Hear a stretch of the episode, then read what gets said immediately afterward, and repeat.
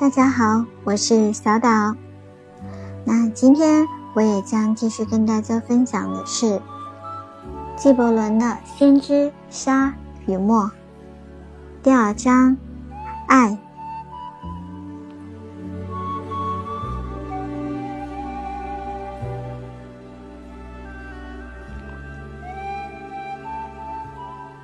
米切尔于是说：“给我们讲讲爱。”他抬头凝望众人，众人一片肃静。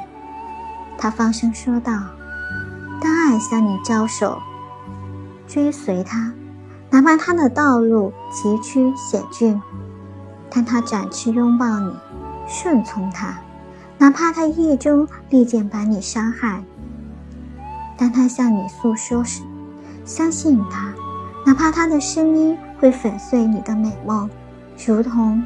北风扫荡庭院，爱纵然能给你加冕，也能送你上十字架；它纵然能助你成长，也能将你修剪砍伐；它纵然能登上你的顶峰，抚爱你在阳光中微颤的细枝，也能降入你的根部，动摇他们对大地的依附。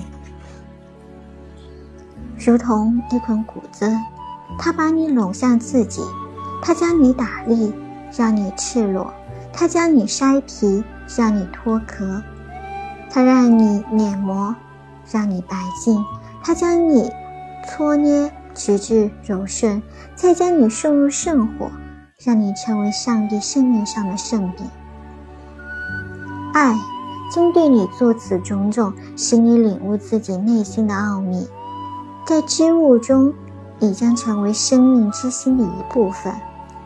可是，如果你惧怕了，只去寻求爱的宁静与欢乐，那你不如遮上裸露，走出爱的打鼓场，走进那没有四季的世界。在那里，你将欢笑；若不是你全部的声音，你将痛哭。也不是你全部的眼泪。爱给予的只是他自己，取走的也只从他自己。爱不是占有，也不能被占有。爱就在爱中满足。爱使你莫说上帝在我心中，不如说我在上帝心中。别以为你能指点爱的迷津，只有当爱看上你。由他来指点你，爱别无他求，只求实现自己。但倘若你爱，必将产生欲望，就让这些充作你的欲望吧。融化自己，如涓涓小溪，向着青青叶歌一曲，去领悟柔情过度亦为痛苦，让你对爱的理解伤害你自己。在心甘情愿、快活地为他流血。黎明醒来，你的心如差异，感谢爱的又一天。午间歇息，你默默静思爱的欣喜。